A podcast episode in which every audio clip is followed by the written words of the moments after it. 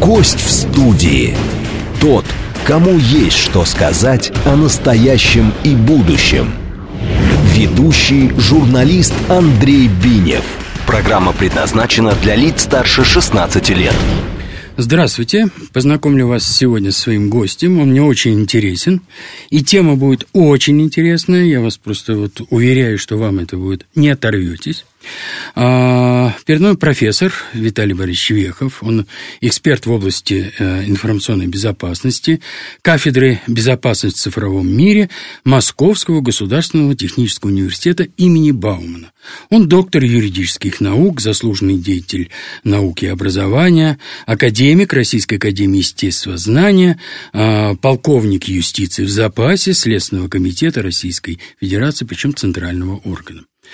А, имеет награды МВД, Следственного комитета Верховного суда, а также общественных некоммерческих организаций. Я все правильно вас представил? Да, все верно. И еще очень кратко о том, что вы являетесь автором и соавтором более 250 научных и учебно-методических работ, опубликованных и здесь, и за рубежом, многих монографий, учебников, э, пособий разного рода, э, примерных программ по учебным дисциплинам для вузов МВД России и других государственных образовательных учреждений высшего образования. Ну, я бы сказал уже, включая высшее учебное заведение МВД в Москве, в Волгограде, это бывшая э, следственная школа, и в Белоруссии. Это далеко не полное представление моего сегодняшнего собеседника, но если представить его полностью, то понадобилась бы, наверное, еще одна программа. Э, ну, таков реальный перечень его научных и практических заслуг. Мы поговорим на тему а, нового типа преступности, о котором бы я сказал, что все новое – это либо крепко забытое старое, либо новый кафтан со старыми, очень знакомыми и порядком надоевшими заплатами. Мы будем говорить о том криминальном вирусе, который глубоко поразил современную модель уголовного мира, влияющего на всю нашу жизнь. Причем влияние возрастает с каждым месяцем. Это мошенничество – с применением цифровых и иных виртуальных технологий. Совсем не виртуальная рука уголовников глубоко запущена в карманы наших соотечественников и уверенно там шарит, извлекая для себя, ну, просто баснословные суммы.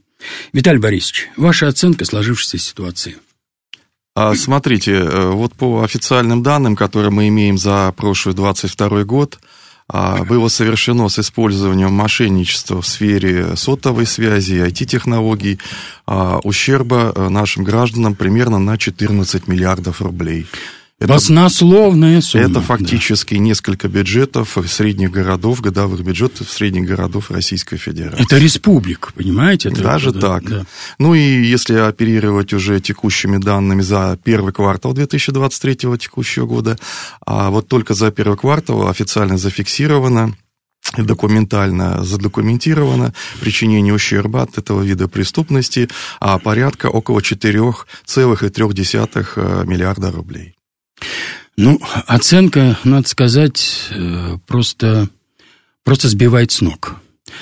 Потому что речь идет о людях, потерпевших, причем это очень часто совсем даже не обыкновенные, обычные люди, у которых, сказать, там много своего имущества, много денег. Это просто обычные граждане.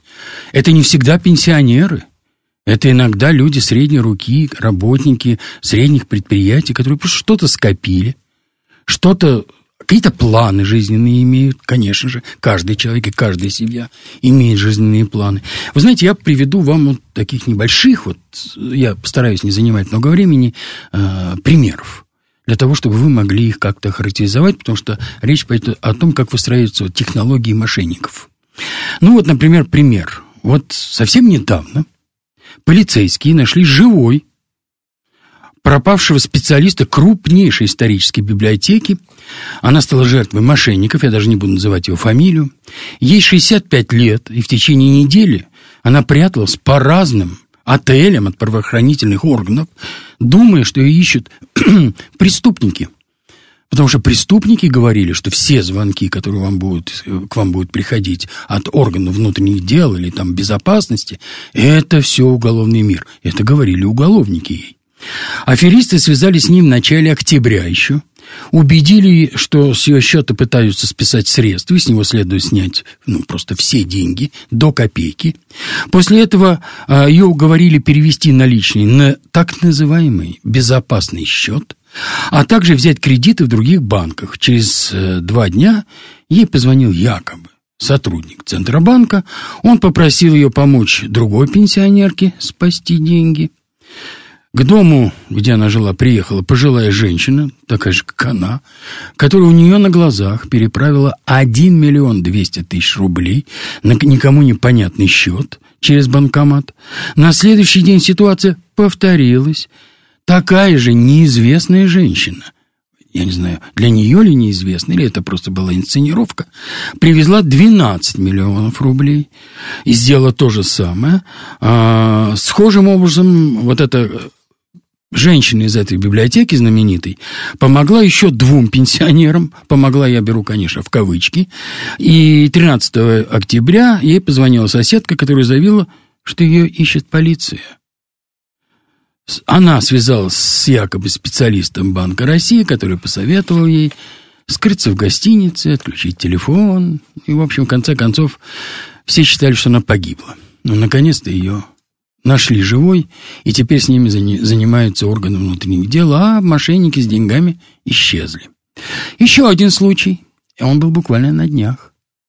Преподаватель крупного учебного заведения, это, между прочим, учебное заведение связано с МИДом и с внешней торговлей, опытный, высокообразованный человек, который проработал там более 40 лет преподавателем, преподавала два языка, потеряла, минуточку, 14 миллионов рублей собственных накоплений и квартиру. Я не знаю точно, это 14 миллионов рублей – это стоимость квартиры или еще какие-то средства. Я не думаю, что у нее были большие очень средства на руках, но сто, квартиру она потеряла точно.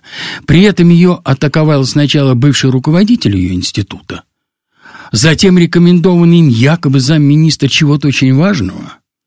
Напугались тем, что за ней установлено наблюдение, внимание, ФСБ – Ей рекомендовали следовать указаниям оперативного сотрудника оттуда, из Центробанка, потом убедили взять кредиты, продать квартиру для погашения несуществующих долгов и, наконец, лишили всего, что она накопила за свою очень некороткую жизнь, потому что она женщина не молодая, ей за 70 лет.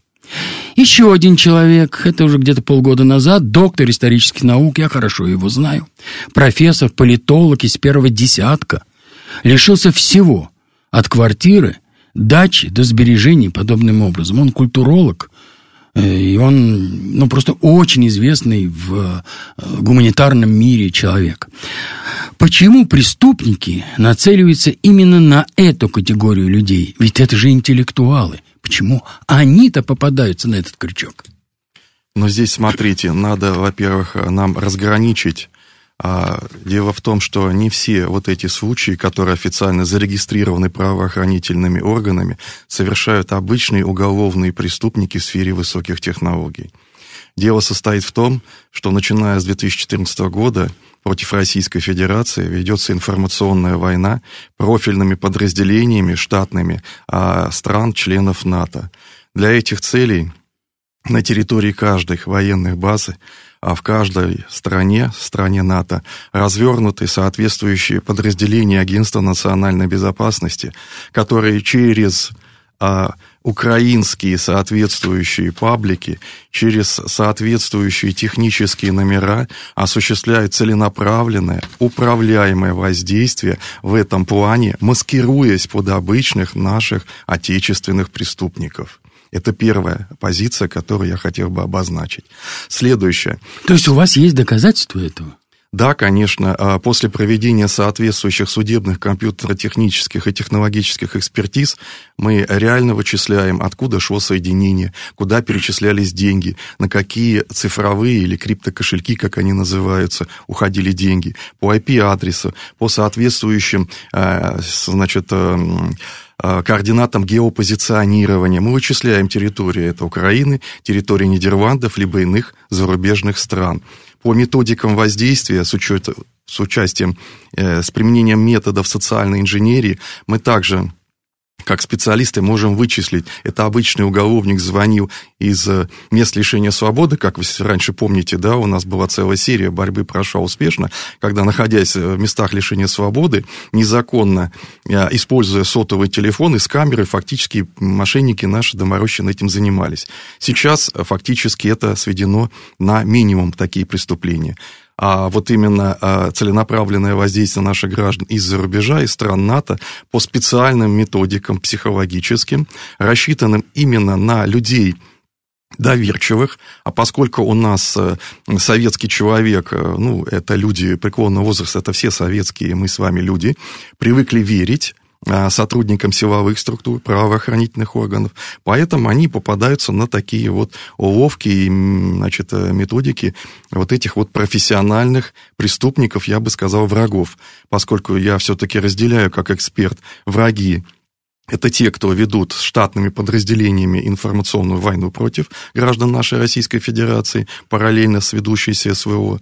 И те а, обычные а, преступники э, из высокоинтеллектуальной сферы, как белые воротнички их раньше называли, сейчас это наши общеуголовные преступники в сфере IT-технологий. А вот таким вот образом их нужно разделять.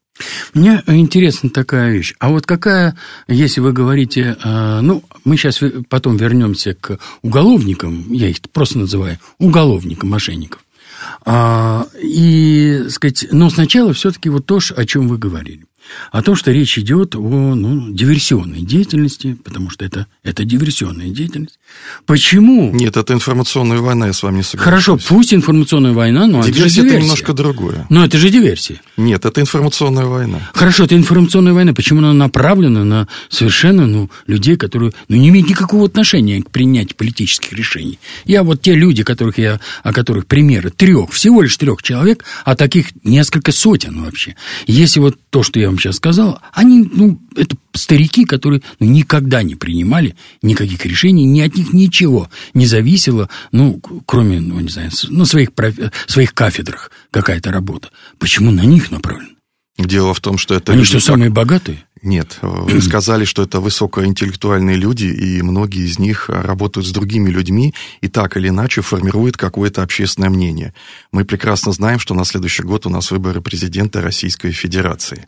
Поэтому именно этот вектор направлен на возбуждение недовольства а, с этой точки зрения а, в кругу самого, а, так сказать, контингента, который чаще всего участвует в выборах при голосовании. То есть именно это та возрастная возрастная категория граждан, которая всегда а, выполняет по голосованию свой долг. Именно на них направлен вектор вот этого информационного воздействия. Так далеко заходит дело? Да, против России ведется не только экономическая и, и война, а война а, горячая, но и информационная война одновременно управляется из единых центров. А что это за центр? Назовите их, пожалуйста. Ну, конкретно в моей части, те, кто, кому мы противодействуем, противодействуют наши специальные подразделения, также оказывающие информационное противодействие как на поле боя, это по линии использования различных методов и средств РЭП, радиоэлектронной борьбы, так и те специалисты, которые а, осуществляют в ТВУ, вот такие, как мы, информационное противодействие. А, значит, это Агентство национальной безопасности США, а, которому подчинены все ресурсы. А, наверняка многие слышали, как э, без ведома а, Верховного э, суда Германии, а без ведома э, спецслужб Германии прослушался телефон Ангела Меркель, значит, канцлера, даже, извините, в тех интимных комнатах, ну, где обычно не устанавливают какие-то средства ведения радиоразведки. Вы знаете, вот те три примера, которые я вам привел, я мог бы привести фамилии э, этих людей. Ну, я думаю, что... не стоит. Да, нет, ну, одну делать. из них э, фамилии я просто человека этого не знаю. Это информация, которая была вообще в общем доступе. А две другие, это э, фамилии, это людей, которых я знаю. Я с ними знаком. Понимаете, это не Ангела Меркель и близко не была никаким, а ни один, ни другой, ни этот профессор, э, доктор наук, э, историограф и э, культуролог, о котором шла речь, и преподаватель иностранных языков, женщина, они никакого отношения к политике не имеют. Они Главное, что они не имеют никакого влияния, потому что вокруг них, ну, нету людей, которые бы были бы вхожи в какие-то, не знаю, ну, государственные органы, которые бы занимались бы серьезной работой, серьезной политическими подготовкой, подготовкой выборов или чего угодно, которое далеко выходит за рамки их э, профессиональной, очень квалифицированной деятельности. Вот их-то почему достали? Ну, еще раз говорю, что мы различаем две категории. Это именно те, которые ведут информационную войну против наших граждан. Еще раз говорю, они, во-первых, получают денежные средства дополнительные за это руками украинцев, как правило, а находящихся в этих специальных центрах. Вот так называемая дополнительная оплата, и на них не надо тратить дополнительные денежные средства, а, как своим штатным сотрудникам. А второе, а, как правило, эти люди, находящиеся на пенсии, но еще и работающие, оказывают у них них же есть друзья, знакомые, которые примерно такого же круга, такого же склада, которые формируют вот то мнение, в том числе и в рамках слухов, с которым также необходимо бороться а, в некотором а, случае, чтобы не вызвать какую-то панику, а, не вызвать какие-то иные информационные эксцессы, которые воздействуют на все сферы жизни нашего общества. Ну, а если говорить о обычных доморощенных преступников, ну, здесь Мошенничество, оно всегда оставалось мошенничеством, как вы правильно заметили в начале а, нашей программы. А, и они здесь просто зарабатывают а, на тех, кто имеет какие-то заначки, ну, гробовые, извините, да, как правило, люди в этом возрасте уже что-то скопили за всю свою трудовую деятельность. И именно вот этот вот э, такой вот а, вектор э, мотива их корыстного направлен на изъятие этих денежных средств и в том числе имущества им принадлежащего. Вот если нас сейчас слышат а, какой-нибудь ну, подготовленный, а, мы потом вернемся к этому понятию, образованный уголовник, мы потом к образованию уголовника вернемся, то он просто зааплодирует, скажет, ну, спасибо, полковник. Скажет он, спасибо, профессор. Вы отвели от нас самое главное – удар со стороны МВД России. Ну, пусть думают, что мы шпионы – что мы тут информационным, что кто-то занимается информационными атаками. А мы будем продолжать зарабатывать наши денежки с людьми, у которых их, ну, и так не очень много, но они готовы их отдать. Знаете, я приведу вам еще пример. Уже из старых времен, которые не связаны с цифровыми технологиями, но которые почему-то сейчас превратились в цифровые технологии. Один из этих примеров – это так называемые цыгане – которые встречают человека на улице. Это действительно цыгане. Это какая-то определенная преступная группа была, и не одна, которая встречает человека на улице и говорят, у тебя там болеет, как правило, женщин, у тебя там болеет кто-то, или сейчас заболеет, принеси все золото, из-за золота это все происходит, мы сейчас его заговорим, оговорим, и все. Все, приносит золото, так, они, так она и видит это золото потом. Потом, значит, э, потом она утверждает, приходит тогда милиция, прибегает милицию и говорит, что вот они меня там загипнотизировали. Ну, я верю, что какие-то там способности к гипнозу у них есть. Скорее всего, это способность определить, найти не очень умного человека на улице. Второе, это могли зайти в дом, попросить водички, при этом женщина, э, цыганка, которая заходила, она была беременная, Заходила, ее бабушка впускала, она садилась, тяжело дыша, на стульчик в прихожей. Пока бабушка бегала за водой, она поднимала юбку, оттуда выскакивали два маленьких или один маленький мальчик, который быстренько пробегал по квартире, собирал все, что можно собрать. Потом она опять просила еще одну чашечку воды, пока бабушка поднимала чашку, и к ней возвращался мальчик под юбку, и беременная женщина уходила со всем, что нашел мальчик вылезший и обратно вернувшийся под ее юбку из этой квартиры. Это вот такие случаи. Их немало, есть еще и варианции разные и прочее. Было и другое, было более сложное. Так называемый чех-поляк. Был такой способ. Э, я вижу, вы не знаете об этом, но я вам сейчас напомню, и вы просто, может быть, знаете это под другим названием. В преступном мире, мошенническом, это назывался чех-поляк. Что это было? Это очень близко к тому, что сейчас переведено в цифровое. Но это было не виртуальное, а прямое. Они делали очень просто. Они находили машину, которую оставляли, оставлял хозяин на, на зиму, закрывал ее сверху э, от снега, от всего, ее как бы не было видно. Тентом. Тентом, да. Они э, устраивали на первом этаже, как правило, было свободное помещение, квартиру.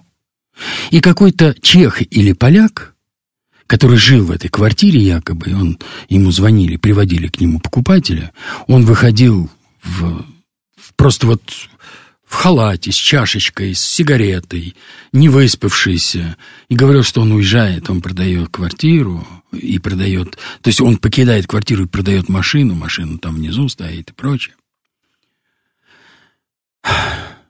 Человек платил деньги, машину смотрел, ну, как он поднимал тент, видел, что стоит машина. Он только не обращал внимания, что это украденная давным-давно «Волга», такси, которое просто подкрашенное, и он отдавал деньги, потом он приходил забирать эту машину, но не было ни этого чеха-поляка, ни этой машины, ничего там. Там стояла вот эта старая «Волга». Теперь это делается в цифровом варианте. Я, это, я самый примитивно, примитив, самым примитивными, э, сказать, способом рассказал, как это происходит. Там сложно, там целый спектакль был. А, скажите, пожалуйста, то, что происходит сейчас – то, что все это переведено уже в цифровой вариант. Это ведь не информационные диверсанты. Это ведь наши доморощенные уголовники. Откуда их образование-то? То-то было понятно. Не, не требовалось образования, не требовались артистические способности. А это?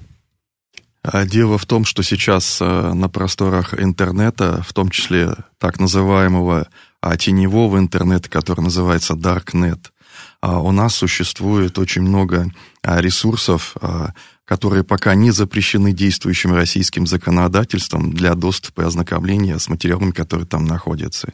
И именно с этих ресурсов и те, кто хочет легким способом преступным получать денежные средства от наших граждан, и находят эти методики, э, находят соответствующее программное обеспечение при необходимости и соответствующие алгоритмы его применения на практике. Что надо делать для того, чтобы не попасться на э, вот этот крючок, чтобы не заглотить его? А здесь есть также несколько направлений. Первое – это направление, что должно делать государство, чтобы нас за наши 13% подоходного налога, на котором мы содержим сотрудников правоохранительных органов, в том числе спецслужб, обеспечили нашу безопасность. И второе – это каждому гражданину одновременно с этим необходимо а, позаботиться о своей а, собственной. Поэтому тут задача такая двуединая. А, значит, если говорить о том, что должны делать граждане, то в первую очередь, как чаще всего бывает, не открывать а, смс-сообщения от неизвестного пользователя, не отвечать на телефонный звонок а, неизвестного абонента, который отсутствует э, в соответствующей телефонной книге, либо если он заранее на визитке не был представлен и вам неизвестен. А если же все-таки такое произошло, то желательно, конечно, выслушать полностью сообщение, ничего не отвечая на него, не говоря ни да, ни нет, а говоря только «аво», либо «слушаю вас», поскольку слово «да» и «нет» в некоторых случаях а, используется для перевода денежных средств. В некоторых системах, я их оглашать сейчас не буду в каких. И если записать слово «да» или «нет», несколько раз прокрутив его, можно таким же образом при наличии некоторых иных средств, э, значит, использовать эти, э, так сказать, да и нет звуковые, а для перевода денежных средств. А даже если вы прослушали сообщение, а вам необходимо прервать, э, значит, соединение и перезвонить по официальному номеру той организации, который представился сотрудник, будь то это правоохранительный орган, будь то это представитель какого-то банка, либо иной организации. А, мы сейчас прервемся на новости и потом вернемся к нашей теме. А я напомню, что моим гостем является профессор Виталий Борисович Вехов, эксперт в области информационной безопасности. А он профессор кафедры безопасности в цифровом мире Московского государственного технического университета имени Баумана и доктор юридических наук, а также и полковник юстиции в запасе Следственного комитета Российской Федерации. А сейчас новости. Гость в студии. Тот, кому есть что сказать о настоящем и будущем – Ведущий журналист Андрей Бинев – еще раз представлю нашего гостя. Это эксперт в области информационной безопасности Виталий Борисович Вехов. Он профессор кафедры безопасности в цифровом мире а, Московского государственного технического университета имени Баумана. Он доктор юридических наук, он заслуженный деятель науки и образования, академик Российской академии естествознания. А, он полковник юстиции в запасе Следственного комитета Российской Федерации, причем центрального органа. Награжден а, многими многими э, за свою работу наградами МВД, Следственного комитета, Верховного суда Российской Федерации, является автором э, более 250 научных э, и учебно-методических работ, ну, в том числе и соавтором. Э, так вот, э, мы говорим о информационной безопасности, о мошенниках, в которые, в общем-то, попадают очень многие. А вот вы, когда мы заканчивали тот, ту часть нашей беседы, вы сказали, что вот не надо произносить по телефону «да», «нет», вот эти слова. Вы знаете, вот э, я как э, работник радио, бывший работник телевидения, а еще раньше э, я был работник газет, крупных, очень крупных газет, причем занимал там достаточно серьезные ответственные должности. И до этого я был оперативным работником органов внутренних дел в уголовном розыске в московском. Я знаю, что такие короткие слова, как «да» и «нет», вовсе не обязательно произносить там голосом потерпевшего. Их можно легко подделать, вот попросите любого актера или просто, просто совершенно ну, да, более-менее способного человека, который может за меня сказать мое «да» или мое «нет», или ваше «да» или ваше «нет». А вот меня такой вопрос. Поэтому это не спасает. Вот звонок, мне кажется, надо просто прерывать разговор и все. Хотя у меня есть знакомые, которые начинают с ними играть. Вот просто вот разыгрывать их. Они, конечно, понимают, что их разыгрывают и продолжают с ними общаться. А есть у меня знакомый, который э, выучил несколько фраз э, просто э, на полуфене, полумате, которым он им туда отправляет. Вот это можно? Ну, конечно, нецензурное брание в эфире недопустимо. Я... Ну, это не эфир. Это Но разговор я с негодяем. разговор. Ну, для меня, как специалиста в этой сфере, да, все-таки телефонные соединения – это использование эфира, да. Ну, если выглядеть хорошим, э, интеллигентным все-таки человеком и добробо, это самое, законопослушным гражданином, все-таки не стоит это делать. Вот. Ну, я хочу сказать, что у меня тоже была такая практика, когда у меня было свободное время и как-то хорошее настроение. Два раза я так тоже с ними поиграл. И вы не боялись, что ваше «да, нет» сыграет против так я знаю, что вашей квартиры, говорить, алло, не знаю, наверное, алло, дачи, машины? Слушаю, алло, слушаю вас да. и все остальное и прочее. Ага. Дело в том, что они представляли сотрудниками полиции, я сразу запросил у них то, что нужно было запросить, ну, ну да. только то, что я знаю. Номер регистрационного материала в КСП и так далее. Так да, далее. номер дежурной части, да, телефона. Да, да, Кстати, звонили с Петровки. Ага. Вот, мне очень интересно было, да. я спросил, с какого подразделения. Угу. А кто дежурный сегодня? Ну, да, да, да, да примерно да. так. Да. Понятно. И ну, меня несколько нецензурно после этого посылали, посылали и да. Да, ну, после этого да. связь обрывалась. А еще они говорят очень интересную вещь. Например, звонят вашей жене. Да, вот у меня такой был случай. Звонят вашей жене и говорят ей, вот, мы сейчас с вами будем говорить, если рядом с вами ваш муж, отойдите в сторону, пусть он не слышит разговоров. Они не знают, замужем эта женщина, с которой они говорят или нет, потому что это очень важно, может быть, деньги, которые у вас пропадут, это он устроил все для вас.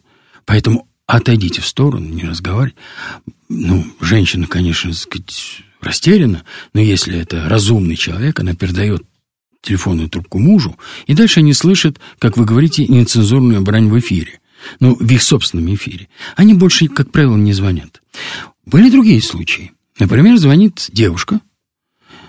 Ну, явно, вот, например, мне в машину позвонил, я ехал домой, позвонила девушка с явно не московским выговором. Совершенно явно. И это не южный выговор, ничего, это что-то уральское такое.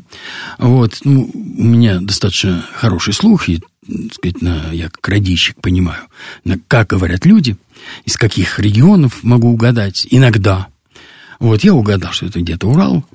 Вот, а она стала говорить о том, вы последний раз, когда были в банке, вы когда брали, вы брали ли кредит, вы договаривались листе. Ой, вы знаете. И дальше начинает запугивать, запугивать. Знаете, как сначала, прежде чем продать вам лекарство, сначала пугают о том, какие страшные последствия, если вы не купите лекарство, что у вас там разовьется такая-то онкология. Ну, осталось жить вам один день, поэтому Да, да, дня полтора-два да. максимум. И да. надо курс целый купить. Да, да, надо срочно купить. Вот это приблизительно то же самое, но только в этой области. Вот что, как поступать в, этой, в этом случае? Ну вот опять же, возвращаясь к тому, что лучше не вести и э, не отвечать на такие телефонные звонки, но если, опять же, э, ну, в зоопарке или в час пик вы все-таки подняли а, трубку и ответили а, после того, как вы услышали, что от вас хотят и кто звонит, все-таки все равно лучше прерваться а, и позвонить по официальному номеру, либо позвонить тому близкому, а, относительно которого значит, идет вызов, которому срочно нужны деньги там выйти из а, под ареста там или еще иначе. Ну да, да, это, или вот автомобильная вот, авария. Да, там, автомобильная да. авария. Мама, там, я да. погибаю, да, у меня тут бандиты вокруг, да, мне срочно нужно. Это вот самое, да. такая, самое такое действенное э, мероприятие, которое каждый человек может э, осуществить сам. А что это за шпана, которая сидела э, ну, рядом с парашами, извините за слово, в, в камерах, им приносили мобильные телефоны, и они как будто бы, так сказать, там операторы, причем там создавали шум, как будто бы это действительно вот какая-то, не знаю, зал.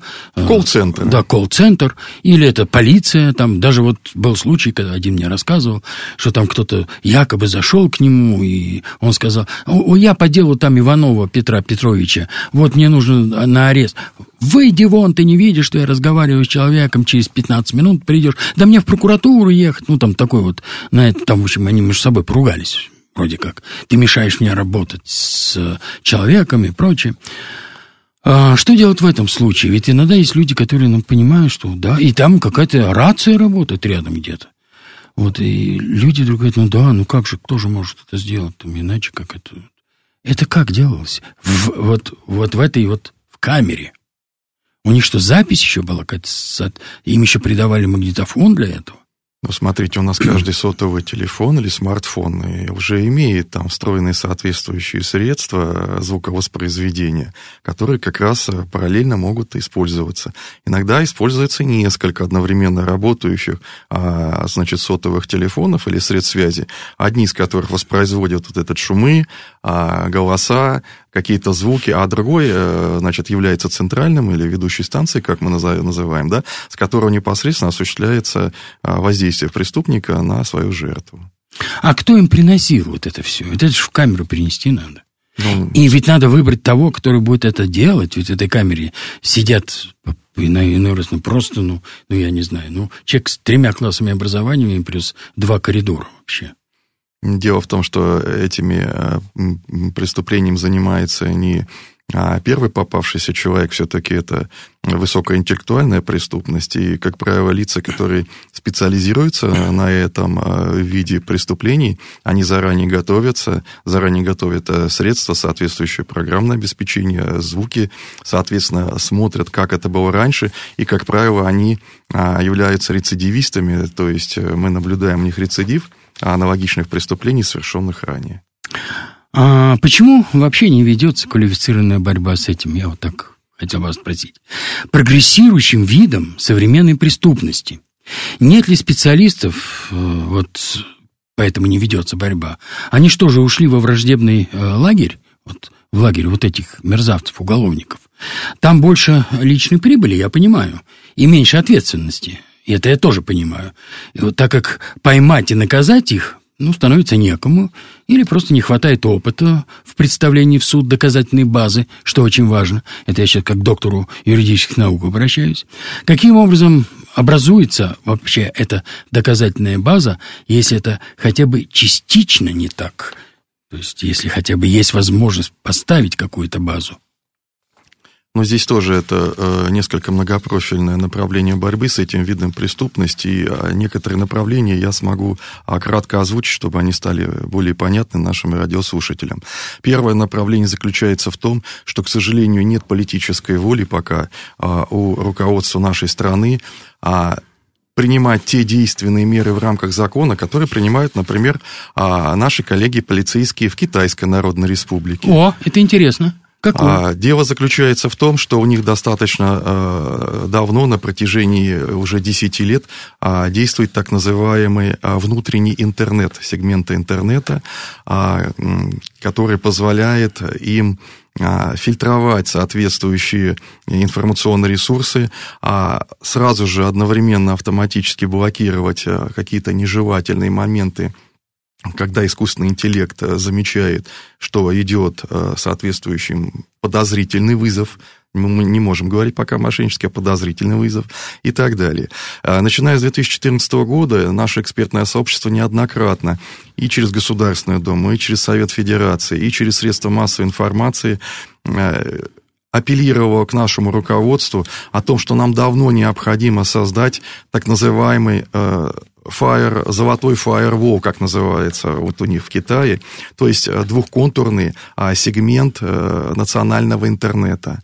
А, он будет позволять а, принимать действенные меры на территории а, действующего законодательства Российской Федерации, в той сегментом, в сегментной базе, как у них сейчас существует, и запрещать выход или разрешать выход лишь на те ресурсы, которые, ну, включены в соответствующие реестры и проверены соответствующими специалистами.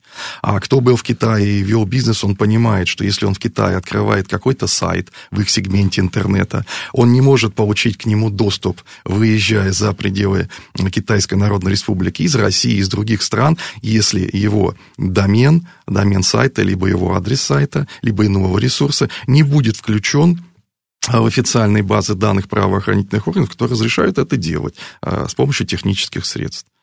С китайцами понятно умные ребята, очень деятельные, вообще очень тонкие. Но приезжают к нам обучаться, вот я преподаю еще Интересно. Да, в МВД, э, ага. в Московском университете МВД имени Кикотя, да, как раз поэтому направлению. Это на юго-западе, который, да? А, Или да. на... Э, ну, много площадок, я там не буду на юго-западе есть... Для сотрудников э, Есть на Войковской там, да, да Академия. Да, да, ну, на Войковской там, да, чаще всего это идет дистанционное обучение именно по подготовке и повышению квалификации сотрудников зарубежных правоохранительных органов по этому направлению из mm-hmm. стран СНГ и наших дружественных mm-hmm. республик. Вот. Так вот, я хочу сказать, что в некотором плане за счет э, политической воли руководства их государств они намного продвинулись больше, чем мы. К сожалению, Владимир Владимирович Путин неоднократно заявлял в средствах массовой информации, что пока он остается президентом Российской Федерации, он не будет делать вот то же самое, что делается в Китае. Он стоит за идею сбалансированного интернета, то есть каждый имеет доступ к тем ресурсам, которые не запрещены законом, действующим на территории Российской Федерации. Мы полагаем, что это неправильно, меры нужно ужесточать и все-таки использовать опыт наших китайских коллег в этом плане. Ну, я думаю, что то, что сказал президент, он понимает, что это палка о двух концах. Вот поэтому он это сказал. Я с вами согласен, но мы смотрим... Он же говорит не, то, не, не просто он, хотя он, конечно, оперативник в прошлом и разведчик, но он говорит не как разведчик в данном случае, он говорит в данном случае как политик. Понимаете? А политик должен рассматривать совершенно разные углы. Вот вы сказали, тут искусственный интеллект, э, который определяет. Это, это как? Но дело в том, что искусственный интеллект э, себе могут позволить только десятка крупнейших банков, это ВТБ, Сбер и иные. Именно сейчас на стадии обеспечения э, безопасности от таких мошенников, вот десятка крупнейших наших банков российских используют системы искусственного интеллекта именно на а, третьем контуре обеспечения нашей безопасности как клиентов. Ну вот я задал... Но это совсем недавно началось. Если это в Китае уже более 10 лет, у нас только-только, когда пошел всплеск мошенничеств после а, нашей самоизоляции на ковиде, а мы по уголовной статистике наблюдаем именно всплеск а, в десятки раз и ущерба, и совершение именно преступлений этой направленности после 2021 года, а, после того, как мы сели на ковид и потом вышли из него, да, а, вот, э, поэтому мы в этом плане запаздываем на многие годы. Так, все понятно. А какой... Все-таки вы не ответили на один мой вопрос. Я ради него вот это все и зачитывал там. А какие доказательства могут представить суд? Вот, например, раньше, если оперативный работник записывает там на свой диктофон э, разговор двух преступников, где они сознаются явно в совершении преступлений во время разговора друг с другом и представляет это в суд, то адвокат этого их потом на суде, скажет, это нельзя расценивать как доказательство, потому что, ну, потому что это не, потому что это не является доказательством по нашему уголовному процессу. И все. И судья, понимая, что все-таки для него лично, как для человека, это доказательство, но как для судьи это не может быть доказательством, он отметает вот, эти, вот эту доказательную базу, говорит, а что-нибудь другое у вас есть? Спрашивает он следователя, спрашивает у, у, а, у оперативного работника, который в качестве, кстати сказать, там, свидетеля даже вызван на этот суд. Нет, ничего нет. Освободите вот этих двух. Понимаете, вот а, у нас сейчас доказательная база какая-то, вот изменилось правила вот эти.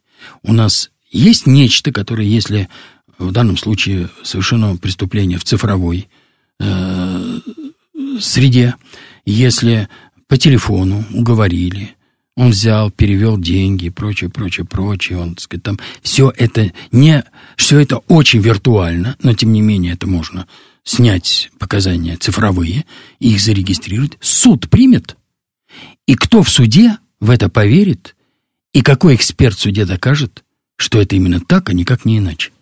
Ну, за последние годы у нас произошли существенные изменения а, в электронном судопроизводстве, как оно называется. А внесены были соответствующие изменения в действующее процессуальное, гражданское, административное, уголовное, арбитражное законодательство, которое позволяет а, использовать электронные документы и иные электронные доказательства, ну, как а, обычные, либо как вещественные доказательства по уголовным делам. Но сложность здесь заключается в том, и статистика говорит о том, что а из а, десяти выявленных официально зарегистрированных преступлений такой направленности до суда у нас доходит только четыре, и в суде а, с обвинительным приговором идет около двух если мы речь ведем от 10. В чем здесь сложность? Сложность заключается а, в самой природе на получения и в процессе получения и оценки и использования этих доказательств. А, конечно, было много сделано, когда, извините, каждую сим-карту мы привязали к паспорту. Если раньше у нас у каждого, у каждой метро стояли из других республик граждане из сим-карты, сим-карта, сим-карта да, продавали. Да, продавали да. Причем они не были зарегистрированы ни на одни удостоверения личности, и таким образом они использовались преступниками.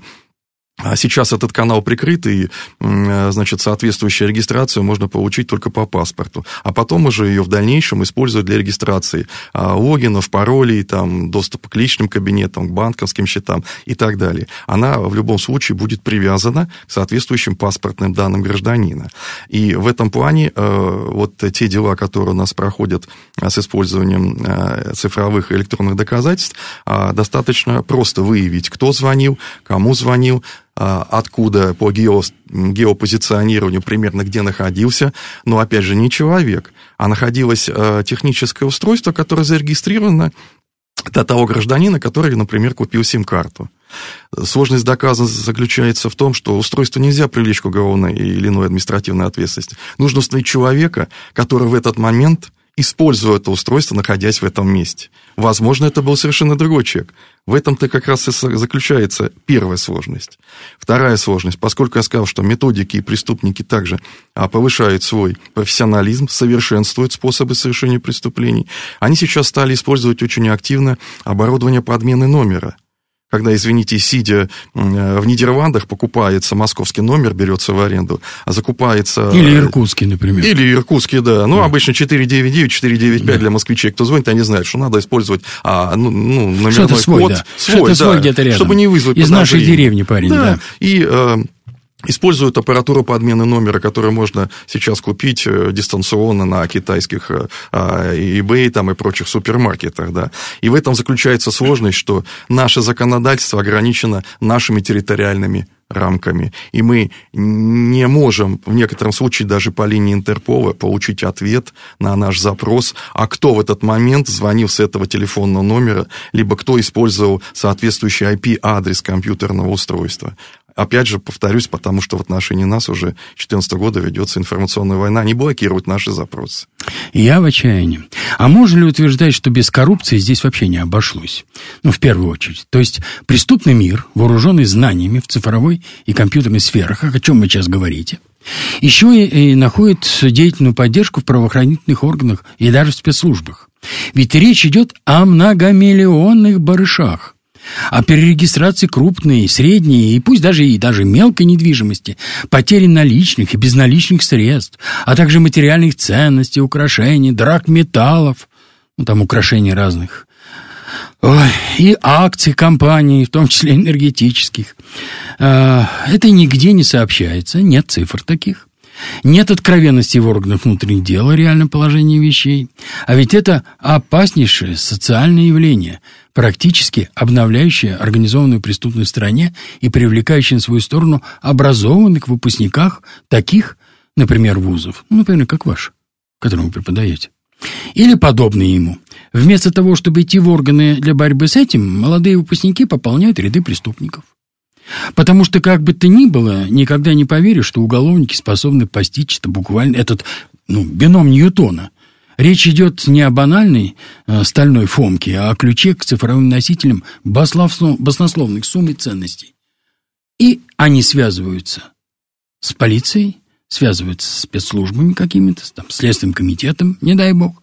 Там находятся свои ребята, братья, двоюродные. Угу эксперты, со, соученики, с которыми они учились вместе. И вот они совершают преступления и обогащаются мгновенно. Пожалуйста, прокомментируйте это. Ну, дело в том, что по материалам проверки доследственной, по судебным материалам, материалам уголовных дел, с которым я ознакомился, а у нас в качестве подозреваемых, обвиняемых, подсудимых и осужденных по такой категории уголовных дел мне не встречалось лиц, а, которые привлекались именно по коррупционной составляющей, по уголовным статьям за коррупцию. Вот это, кстати, интересно. Я хочу сказать... Э, это очень интересно. Да, здесь проблема заключается несколько в ином плане. Дело в том, что вы действительно заметили, что выпускники нашего МГТУ имени Баумана соответствующие э, неохотно идут или не идут. Даже те целевики, которые за денежные средства обучаются, ну, готовятся по линии этих э, правоохранительных органов, есть у нас и такие, да, обучаются в общих группах, они, мы их не разделяем. Вот, естественно, на выходе они оценивают э, свою перспективу в заработке. Ну и, конечно, если а, оценивать заработок лейтенанта специального подразделения по борьбе с киберпреступностью правоохранительного или с организованной любого, да, или с организованной, да, в ее части, и оценивать тот заработок как специалисты, они имеют в обычных IT-компаниях, но это несколько порядков разницы, я, к сожалению, не буду называть в открытом эфире суммы. Поэтому, естественно, они идут в коммерческие структуры, которые не всегда занимаются а, законным бизнесом. Которые как раз могут и помочь это все сделать. Потому что они это понимают, они дышат этим воздухом. Они, это... они зарабатывают на этом деньги. Да. Причем деньги, я говорю, баснословные. Ведь вот те примеры, которые я привел, там, в одном случае там 14 миллионов, в другом там 20 миллионов рублей. Ну, из них, ну, получил он, так сказать, за то, что он чуть-чуть поучаствовал, там, ну, не знаю, несколько цифр. Из этого я даже не представляю, сколько можно заплатить. Не представляю просто. Но думаю, что немало. Это же так же, как наркотрафик, абсолютно точно. Точно по таким же вот идет. Вот скажите, пожалуйста, вот у нас остается одна минута всего до окончания. Как строится вот за одну минуту образовательный процесс юристов в Бауманском университете? Они вообще являются, э, вот ваши студенты, гуманитариями или, или математиками? Мы готовим по двум направлениям. Первое – это юристы. Одна минута у нас. 40.05.03 судебная компьютер-техническая экспертиза, и больше ни один вуз, ни правоохранитель не готовит по этой специальности, по судебной компьютер-технической экспертизе, именно юристов. И вторая специальность 10.05.05 – это информационная безопасность правоохранительных органов, направление компьютерно-технической экспертизы, которая тоже ни один правоохранительный орган и ни один гражданский вуз не готовит. Поэтому по этой специальности у нас идут инженеры в области информационной безопасности, а по первой у нас идут юристы. Чудесный ответ. Спасибо. Это самый точный всего нашего разговора. А, я разговаривал с экспертом в области информационной безопасности, профессором кафедры безопасность в цифровом мире – Э, Московского государственного технического университета имени Баумана, доктором юридических наук Виталием Борисовичем Веховым. Виталий Борисович, спасибо большое. Спасибо Вы вам. нашли для нас время. Спасибо. Я надеюсь, вы у меня будете еще в программе. Вы очень интересный собеседник и очень квалифицированный. Э, программу вел Андрей Бинев. Всего вам доброго.